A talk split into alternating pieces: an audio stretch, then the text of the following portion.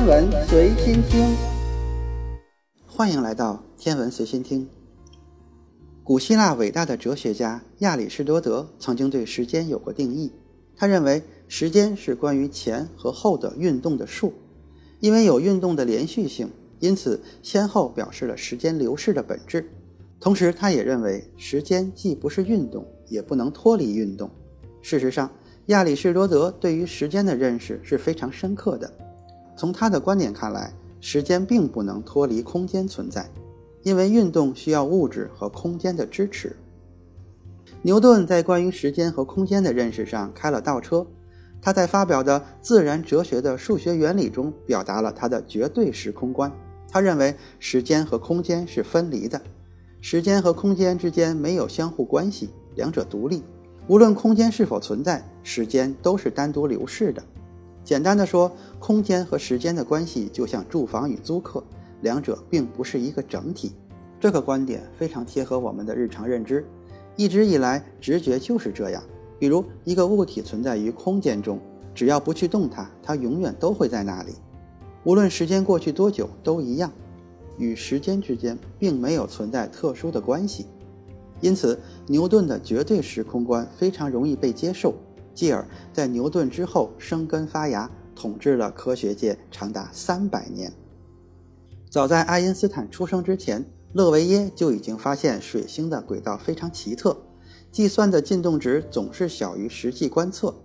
在牛顿的绝对时空观中，能对水星轨道产生影响的只有其他行星的引力射动，因此。天文学家都在寻找水星内侧的那颗祝融星，但结果大家都知道，祝融星并不存在。这件事情得到半个世纪后的爱因斯坦推出广义相对论后才会解决。因为牛顿的绝对时空观认为，空间和时间是分离的，质量在平直空间的行为只会受到另一个质量的引力作用。但事实上，质量在空间中弯曲了空间，从而表现为牛顿的万有引力。同时，在质量体周围的时间也有影响，因此水星的运动才会如此的怪异。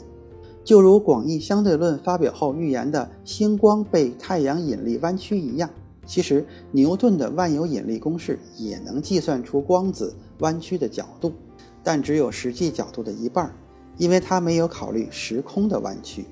相对论认为时间是可以被压缩的，也可以膨胀，但无法倒流。亚里士多德似乎歪打正着，至少在一个整体的认识上是有些相同点的。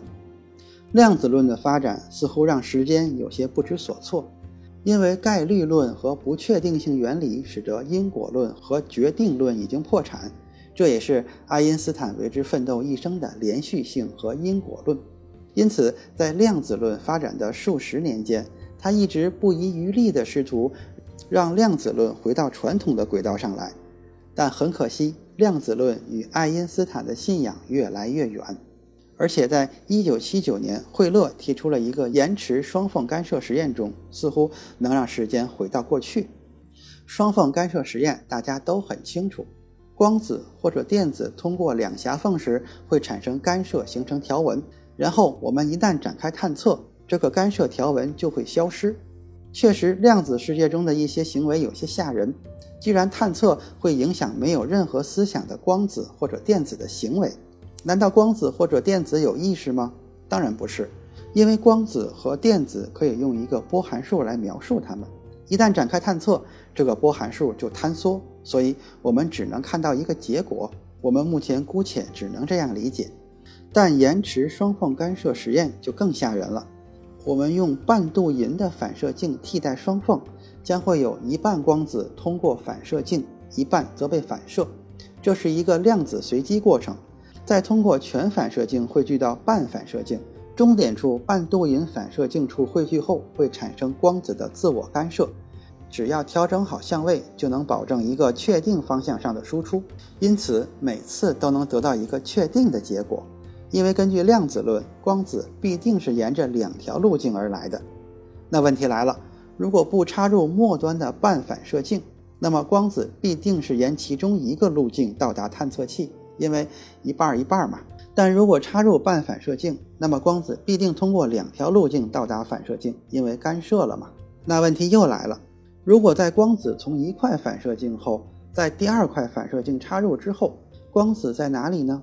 在这里，时间似乎不起作用了，因为半反射镜的后续介入可以干涉光子在第一块反射镜上的路径选择。这不是因果律的崩溃吗？时间还存在吗？热力学中的熵增代表了时间的方向。整个宇宙中无序度的增加是不可避免的，而且无法反向操作。比如一块破碎的镜子无法复原，当然我们可以重新制造以回到一块镜子的初始状态，但为之消耗了更多的能量，会让无序度增加更多。它也已经不是原来的那块镜子了。因此，从热力学的角度来看，时间是存在的。那么，是否可以反过来解释，时间其实只是一个熵增的表现而已呢？无论你是否感觉到时间在流逝，但你的身体就是在走向无序化，或者说，你的身体有序的同时，需要很多无序来支撑。很多朋友以黑洞或者光速飞行的飞船内部时间停滞来举例时间不存在，但问题是，即使我们在黑洞内部，我们还是会觉得肚子饿，这个时间停滞只是在外界观察者而言，对于自身，时间一样在流逝。无论如何，都无法让时间停止运行。今天的天文随心听就是这些，咱们下次再见。